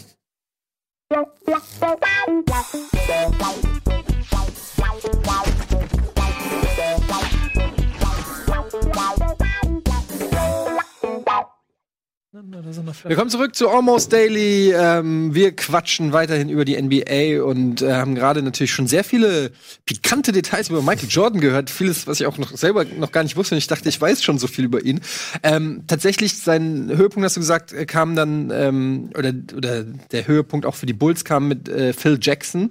Ähm, wie wichtig war Phil Jackson und wie wichtig war aber auch Scotty Pippen irgendwie? Ich habe das Gefühl, dass, ähm, dass das so, weil gerade weil du gesagt hast, er musste lernen, den Ball abzugeben, mhm. ähm, dass er in Scotty Pippen einen kongenialen Partner hatte, dem auch gerne den Ball abgegeben hat. Ja, aber es muss natürlich, äh, er musste erstmal das Vertrauen erarbeiten ja, genau. von, von Jordan. Das hat auch eine Weile gedauert, genau bei Horace Grant. Die beiden kamen ja relativ mhm. früh als junge Spieler dazu. Jordan war schon etabliert bei den Bulls und er musste lernen, hey, die beiden haben es drauf, äh, ich, ich kann denen auch vertrauen in wichtigen Phasen. Und dann kam ja, Phil Jackson, dieser Triangle Offense, die er selber nicht erfunden hat, aber er hat ja mit Tex Winters dann einen, äh, diesen ja, kongenialen Assistenztrainer, der das irgendwann mal sich ausgedacht hatte. Und in dieser Offensive ging es halt darum, wir teilen den Ball. Ne? Klar, wenn es hart auf hart kommt, kriegt Mike seinen Wurf, aber er muss halt lernen, dass die anderen auch da sind. Und das klappt dann natürlich auch so gut, dass sie so die ersten drei Titel in Folge gewinnen, dass sie die Detroit Pistons, die Bad Boys, damals diese, diese Schlägertruppe, wenn man es negativ äh, ausdrücken will, aus Detroit, schlagen sie zum ersten Mal in den Playoffs, nachdem sie jahrelang an denen gescheitert sind.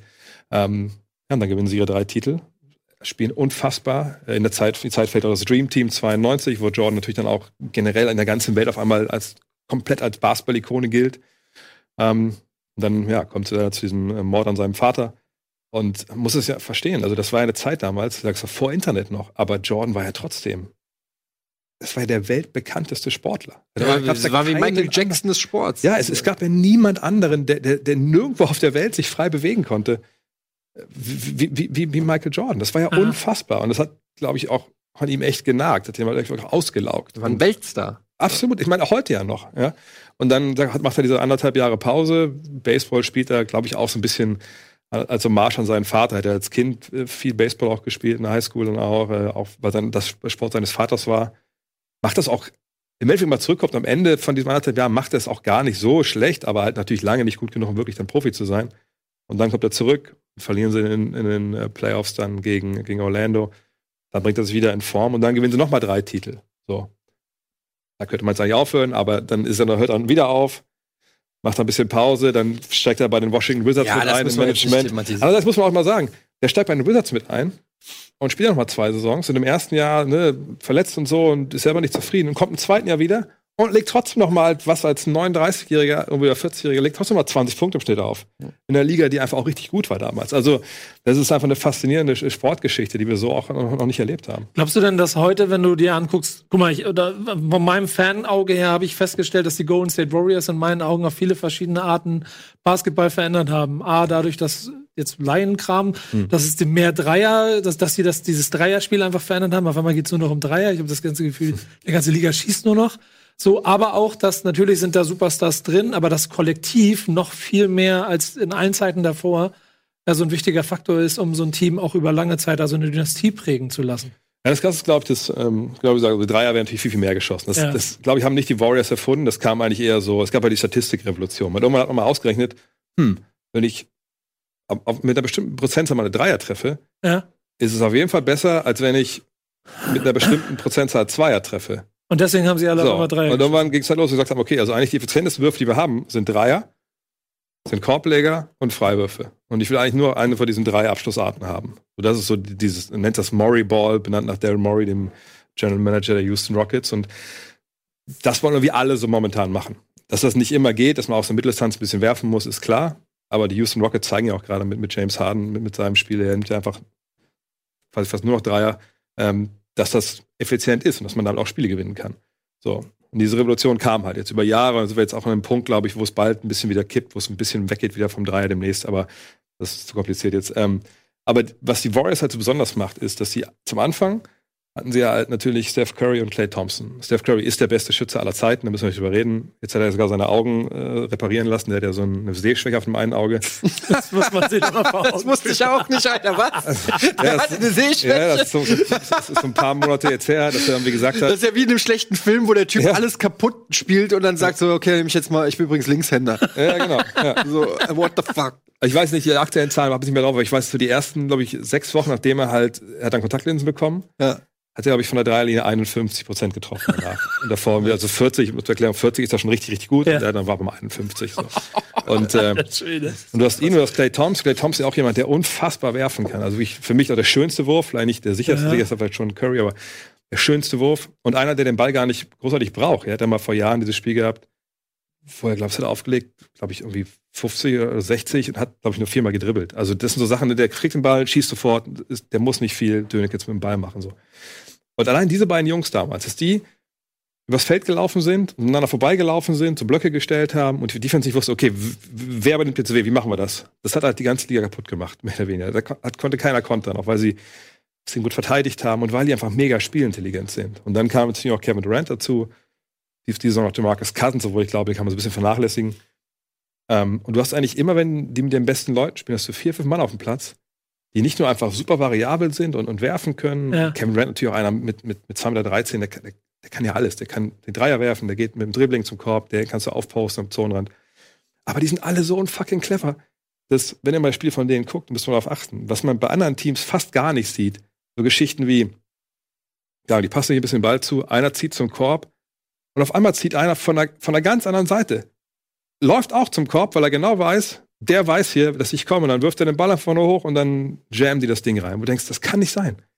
Wie, wie, wie clever sind die? Diese Spielintelligenz, was die haben. Das ist halt das, was für mich neben den ganzen Skills, die die so haben, total einzigartig macht. Und deswegen werden die schon dieses Jahr wieder Meister. Aber das heißt, die sind ja dann auf einem Level als Team mit dem, was die, was die, jo was, was die Jordan-Ära quasi auf einem Rücken mit einem, okay, ich akzeptiere die Jungs um mich rum, geschafft ist, haben. Ist Oder? halt schwierig zu vergleichen, weil damals waren natürlich die Regeln noch andere. Ja. Früher gab es dieses Handshaking, heißt, also früher, wenn einer zum Korb gehen wollte, hast du schön so gemacht und das war kein Foul. So, ne? Heute, wenn du so machst, ist es halt schon ein Foul, wenn einer zum Korb geht, mehr oder weniger. Ne? Ähm, dann, damals wurde natürlich viel, viel weniger Dreier geworfen. Ähm, es war viel, viel mehr auch erlaubt, so im physischen Spiel. Deswegen die viele, die die 90er so ein bisschen verklären, sagen, oh, das war aber viel schönerer Basketball, das war doch ehrlich. Was ne, das war wohl aber auch, war aber auch viel, viel asozial mit dem Ellenbogen und so. Momentan ist es wahrscheinlich zu viel Gedreiergeballer auf jeden Fall. Das finde ich schön, schön, dass du es mal sagst. Wie oft, ähm, okay, du bist ja kein, du spielst kein Basketball, aber du als Basketballer, wie oft kommt irgendein fucking Handballer zu dir und erzählt dir, wie hart sein Sport ist und äh, was für Sissys wir sind? Ja, ich kann- Ey, damit, Geschichte- damit hat auch meine Basketballkarriere aufgehört. Ich habe in einen Verein gegangen, habe gespielt, habe sogar ein Saisonspiel gemacht und dann hat der Trainer gesagt, Junge, mit deinem Fußball-Skills hier, wir brauchen deinen Körperkontakt. Äh, äh, Geh ich, mal wieder. ich, ich kann, ich kann, ohne Scheiß, Ja, ich kann, guter aber ich kann, ich kann es nicht mehr hören. Es ist, es ist ähnlich wie Veganer, äh, sind Handballer. Ähm, es ist ja auch vollkommen in Ordnung, dass eure, ha äh, dass ihr, dass ihr die, das ist, man glaubt manchmal, wenn so die Handballer kommen und ich erzähle, ich spiele Basketball und die dann einen immer so von oben herab belächeln und einem immer erzählen wollen, als, als ob sie irgendwelche MMA-Fighter sind, ähm, wo ich mir denke, so, und ja, ja, eure kontaktlose Sportler. So, du hast überhaupt keine Angst. Spiel mal gegen Leute, die alle über 1,95 groß sind und über 100 Kilo wiegen und, und zieh mal zum Korb und guck, was passiert, du Spacko. Ja, so. vor allem. Vor allem, es ist, ist ja nicht mehr, dass man zum Oder hol mal, box mal aus Ja, aber ich weiß, gegen es ist einfach- Center. Also, ich, Wo ich meine, mir- ah, ich weiß ja nicht nur Handball, ich meine Basketball, Fußball, alles, ne, sie sagen ja alle dann so, ah, ja, euer körperloser Sport, was ja überhaupt gar nicht stimmt. Das ist ja nicht körperlos. Äh, ganz im Gegenteil. Also ich meine, ich habe ja nur auf einem gewissen Level gespielt, zweite Liga und das kann man nicht sehen, nicht meine Akten, aber ich habe relativ viele Namen im Gesicht vom Basketball kommen. Also halt Geschichten von, ich nie vergessen werden, damals, das meiste war jetzt so ein Drill, den wir gelaufen sind, ne, aber du musst ja oft also absinken, das heißt, wenn der Ball von der Seite ist und dein Mitspieler, dein, Ge- dein Gegenspieler ist da, dann bleib ich nicht bei dem kleben, weil es ist alles frei, sondern gehe ich halt hier in den freien Raum und dann haben wir so einen Drill gehabt, wo unser 2,8 Meter, acht, äh, 120 Kilo Ami-Center einfach mal den Ball fangen sollte und dann halt in die Mitte gehen, du kommst als Hilfe dahin. Ja, dann kommst du dahin und der macht so, pack, und dann ging es halt einmal hier und ich weiß nur, dass ich dann. So am Boden war, hochgeguckt habe, da war alles voll Blut. Ich meine, der fährt mich ins Krankenhaus. Ja, also, ja, hier, ne, und dafür, hier, ne, sei Dank nicht, aber hier war halt ein riesen Cut halt, ne. Ja. Hier habe ich auch einen aus den USA, aus dem Highschool. Ja, aber es muss noch nicht Ähm, mal der Ellbogen der genau, Klasse. nee, das- aber es reicht ja schon, dass ein fucking Center dir, äh, wenn du, äh, ich kann, ich kann ein Lied von sehen, weil ich bin meistens äh, immer äh, auf der Point Guard Position oder so, und du kriegst einen Block, den dir Genau, natürlich ja. äh, in, der, in, in meiner Liga keiner von deinen Mitspielern ansagt, ja, und du rennst einfach los und landest einfach in einem Block von einem von einem Giganten. Ähm, oder so ist auch ist, ich ich finde es einfach nur schön das auch mal zu hören Das Schlimmste sind, sind Blocks und Rücken. Muss man überlegen, Ja. mein Verteidiger man jetzt Nico. scheiß Ellbogen Ja, und, und ich, ich guck, was du machst, weil du irgendwie, keine Ahnung, ne, du hast zwar nicht den Ball, aber du willst vielleicht gleich cutten zum Korb. Und Unheimlich der Ball ist da drüben. Und jetzt kommt da halt einer und stellt sich hinter mich hin. Und du läufst hier vorbei und ich will mitlaufen. Und in dem Moment kommt der Typ und trifft mich halt. Oder trifft mich halt, ohne dass ich ihn sehe, einfach in den Rücken. Ich meine, da bin ich vielleicht auch schuldig gewesen früher als Spieler. dass wenn man natürlich dann da steht, man steht ja nicht einfach nur so da, wie man wie man es eigentlich machen soll, sondern so also eine halbe Sekunde, bevor es zum Kontakt kommt, machst du natürlich einmal so in den Rücken zwischen die Schulterblätter so, ne? Und das musst du erstmal wegstecken. Ja, es ist halt einfach schön, auch mal zu hören. Ich will auch gar nicht diese alte Diskussion. Ich wollte es nur mal hören, weil ich, ich, ich krieg so oft krieg ich es gesagt und es nervt einfach nur. Ich roll einfach auch mittlerweile roll ich nur noch die Augen. Ich finde es schön, einfach mal von einem ähm, Ex-Profi oder halb Semi-Profi, wie man das nennt, das auch mal zu hören. Ähm, Ja, aber guter Freiplatz, ich meine, das hat ja, das ist ja beim noch mal, Whiteman was- das ist ja noch mal was anderes. Da darfst du ja eh nichts Ja. sagen, dann kriegst du. Äh, Freiplatz, da muss man sagen, ist auch, dann muss man auch ehrlich sagen, als Basketballer jetzt diese, dieser Mythos, ey, kein Blut, kein Foul. Also, auf dem Freiplatz ist es eher umgekehrt. Fünf Leute, äh, drei Leute machen keine Defense, einer rennt durch, wer legt den Korbleger und sagt Foul und drei Leute stehen da und sagen aber, What? aber gerade sagen wir uns in den 90ern, ich meine, da habe ich auch zwei bei diesen Streetball-Tours mitgespielt. Ja. Und da dachtest du einfach, ey, Jungs, habt ihr überhaupt, also geht einmal, vor allem die immer so, äh, was, was willst du denn? Ey, das ist ja ein bisschen am Handgelenk geschlagen. Ist ja faul, ist faul. Äh, in den USA ist es auch nicht so. ich meine, also A, war ich in den USA, natürlich haben wir auch viel. Ich meine, die, das härteste Basketballspiel, das härteste Basketballspiel, was ich in meinem Leben gemacht habe, war in der Kirchenliga damals in Mississippi. da hat mir ein Kollege mitgenommen, meinte, hey, komm hier, jetzt spielst du mit, das ist wichtig für uns. Und, ne, du bist ja nicht bei uns in der Gemeinde, aber ne, okay. Ja, weil dann viele Kirchen haben dann halt quasi, da wo du da sonntags sitzt und betest, haben, räumen die Stühle raus, dann hängen da zwei Körbe, dann wird da gezockt. So, ne? Und ich so, alles klar, dann habe ich schon gewundert, warum die vor dem Spiel alle gebetet haben. Und dann habe ich gemerkt, warum so, ne? Es war halt, es war halt mehr so, bitte, hoffentlich verletzt sich heute keiner, ne? Und dann Entschuldigung für das, was ich alles gleich mache. waren echt so Typen, die haben so Latzhosen gespielt, so, einer kam so in Timberlands rein. Und so haben die halt ge ge gezockt. Ne? Da ging echt nur so, wenn du ins Korb gegangen bist. Und so nach 50 Minuten war ich so, oh, oh nee, irgendwie hier muskulär, das zugemacht. das ist einfach viel zu gefährlich mit denen halt. Ne? Oder, oder auch zum Beispiel, oder in Venice, ne? wenn du da, da kann ja jeder zocken auf dem Freiplatz. Oder, Das habe ich auch schon ein paar Mal Cage. gemacht übrigens. Das Ja. ist total geil. Vor allen Dingen, weil du dann da, da laufen immer so geile Jungs rum, die so, äh, so von denen ich ziemlich sicher der Meinung bin, dass die auch da pennen, wo die Das kann gut sein, ja. Und dann steht er da, legt seine Sachen zusammen, dann stellt er sich hin, dann bringt er sich mit ins Spiel rein. Und ich habe nur zugeguckt, wie die Viva Con Aqua Jungs mit denen gespielt haben. Und der hat dazwischen gehauen, der Typ, Ja. alter Schwede. Ich habe das nur einmal erlebt, da haben wir echt, da wusste ich schon, okay, ja, jetzt in dem Game musst du ein bisschen aufpassen. Man muss erklären, weil in Venice gibt es ja mehrere, Ja. glaube ich, sechs oder acht in der Körbe. Es gibt so einen Main Vorne, Court, vorne ist der Main. Court, genau. Da gibt es noch Full Court. Ja. Aber da brauchen wir gar nicht mitzuspielen, weil das ist immer nur One, das ist so diese, früher ist bei uns die F16 Offense, so One Pass and Fire halt. Ja. Ne? Immer so zack, hoch, Show. da läufst du hin und her, das ist Bullshit. Aber dann gibt's halt, auf den Einzelkörben gibt's dann halt dann drei, zwei gegen zwei, drei gegen drei, je nachdem. Und das war so ein drei gegen drei Ding.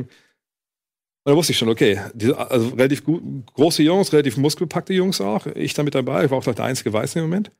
Aber war ein geiles Spiel, nur zwei von den Jungs wusste ich schon, Alter, das geht nicht mehr lange gut. Und da war es dann echt so. Der eine ist dann irgendwie, ne, ich habe lange gespielt im Low Post, bin so angekattet, er täuscht, Baseline geht in die Mitte, geht hoch, ne? Und der andere fängt ihn einfach so in der Luft. Und dann macht er, ne, hier, macht komplett, also, oh, fängt ihn so halb, glaube ich, weil er ihn irgendwie faulen wollte und halb, weil er dachte, nicht, dass er auf meinen Fuß tritt. Und er so, kommt mit ihm so auf, beide gucken sich an, er lässt ihn los, der andere so, bam, in die Schnauze gab's, der andere hinterher. Und ich schon so, Alter, und dachte mir, geht jetzt auch nicht dazwischen. Kurz zwei Minuten gewartet und dann wieder, ja, alles klar, weiter geht's. Also ich habe äh, ich war äh, Ne. jedes Mal, wenn wir, jedes Mal, wenn wir bei der E3 sind äh, in Los Angeles, dieses Jahr Passiert auch dir das auch? Ja, passiert mir das auch. Da hau ich einmal auf die Fresse, wenn er zum Kopf.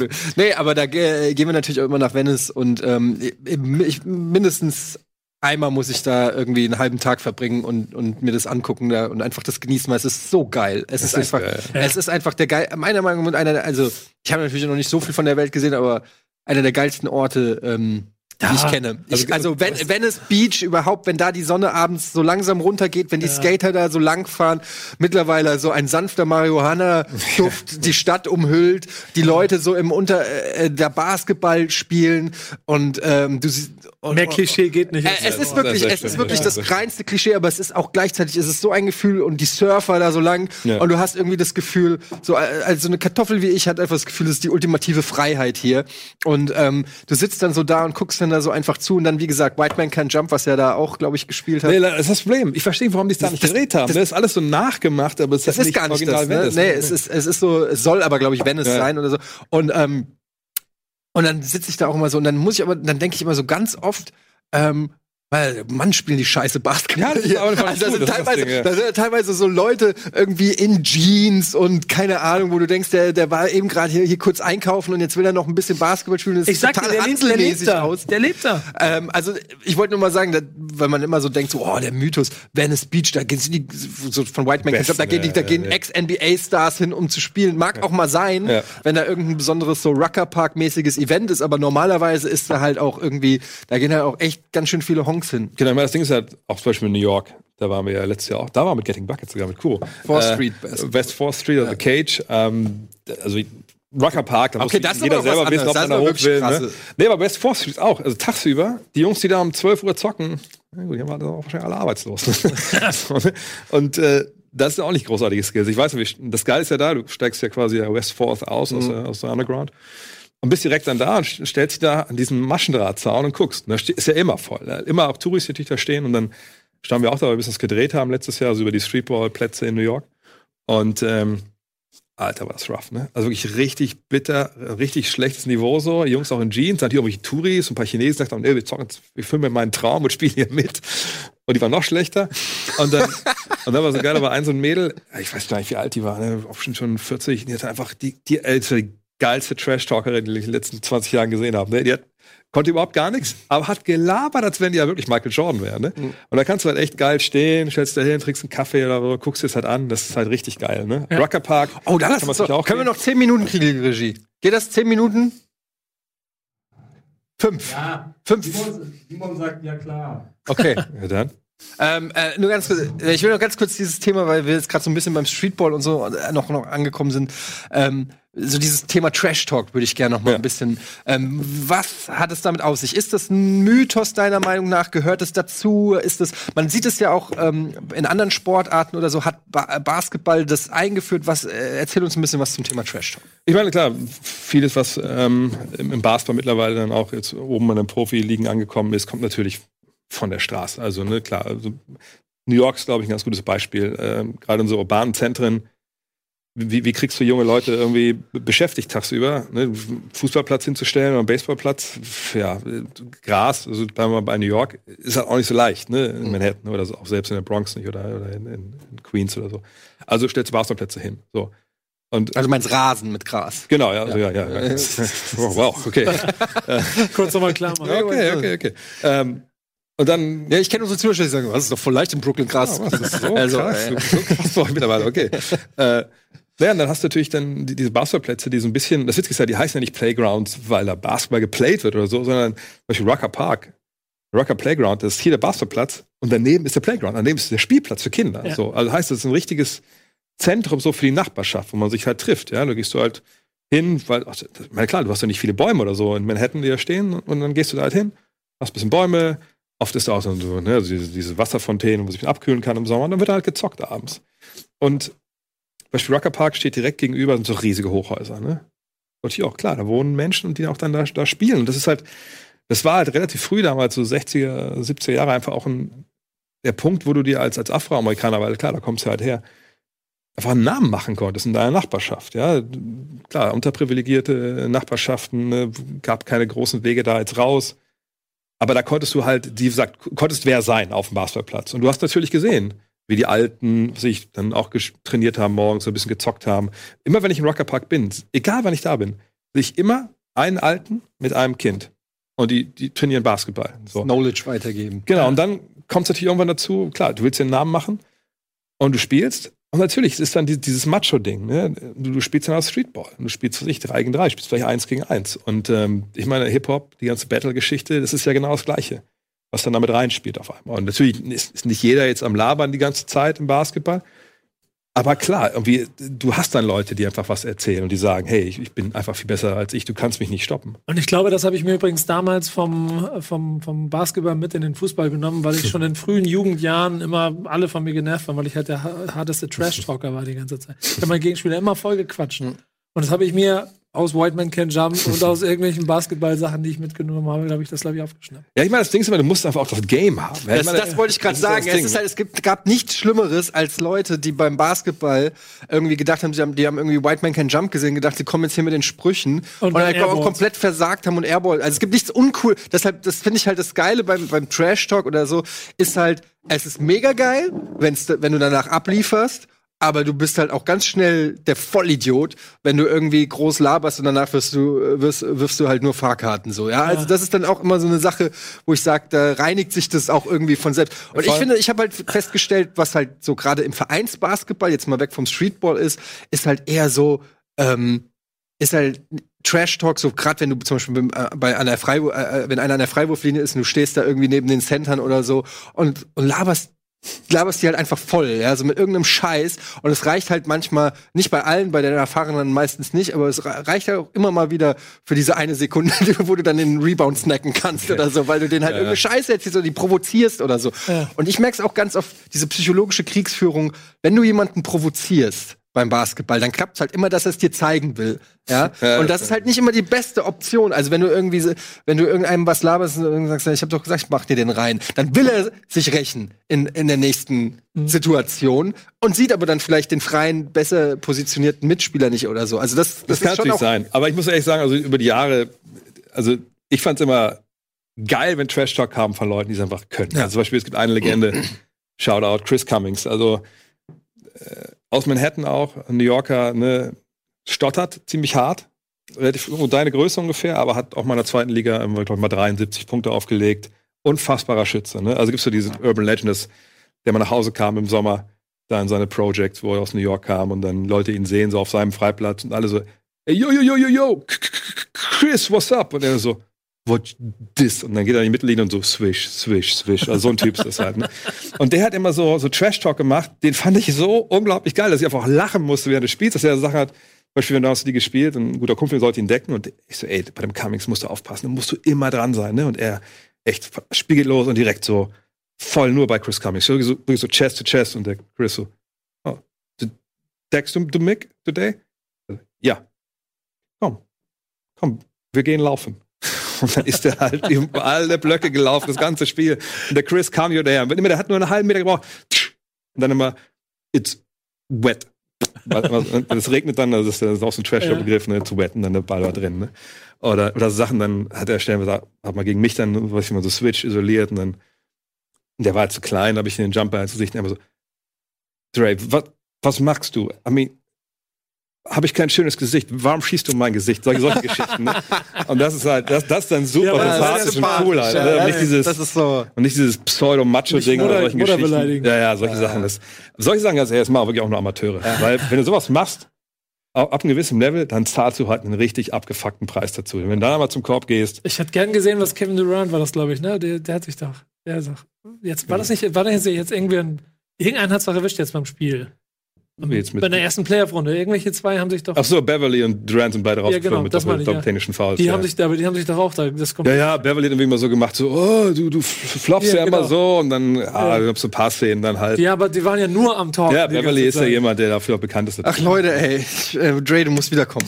ähm, ich wollte noch über Basketballfilme reden. Es gibt so Oh, viele, ja. es gibt so viele geile aber- Basketballfilme. Bevor du abbrichst, ich will eine Glaubensfrage an euch beide stellen, weil die mir sehr wichtig, persönlich sehr wichtig ist. Abgesehen von allen Superstars, was ist für euch der größte Basketballer aller Zeiten?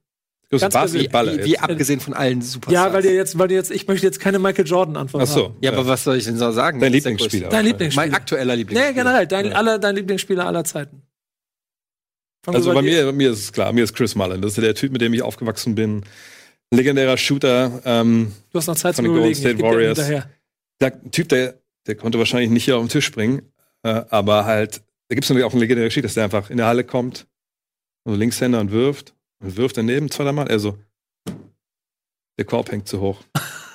Und dann holen sie halt den Hausmeister irgendeine Auswärtshalle und die messen, okay, hängt 15 Meter zu hoch und pumpen den Korb runter und er swish, swish, swish. Also unglaublich geiler Typ, der einfach auch mega lang, langsam war, aber einfach so das Spiel verstanden hat und, und, und, und so einen geilen Schuss hatte. Also wer da mal auf YouTube gucken will, das lohnt sich auf jeden Fall. Ich habe die, ich habe die Golden State Warriors aus der Zeit. Damals habe ich sie lieben gehabt. Ja, Run das- TMC, ja. ja, dann machen wir das nachher. Ganz einen Satz. John Starks, New York Knicks und ich habe geweint gegen die äh, Rockets. gegen Rockets, als er in Spiel 7, nee, in Spiel 6 1 von 13 macht und damit sie das Spiel 7 Ja. quasi oder 1 von 12 macht. So. Da bin ich gestorben. Ich sag Allen Iverson, Oh. the answer.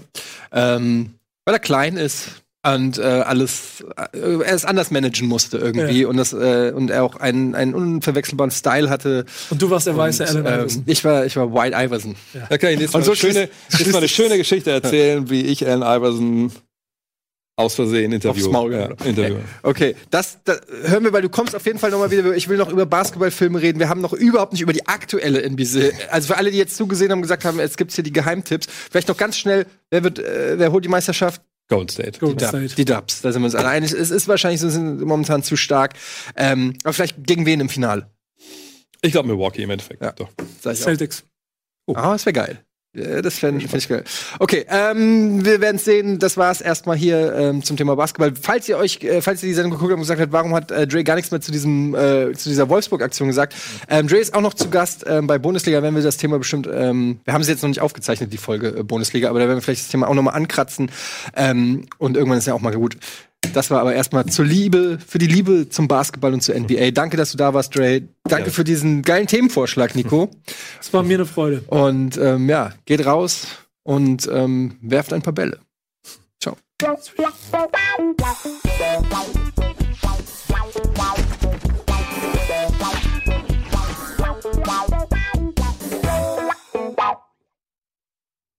Diese Sendung kannst du als Video schauen und als Podcast hören. Mehr dazu unter rbtv.to slash almostdaily.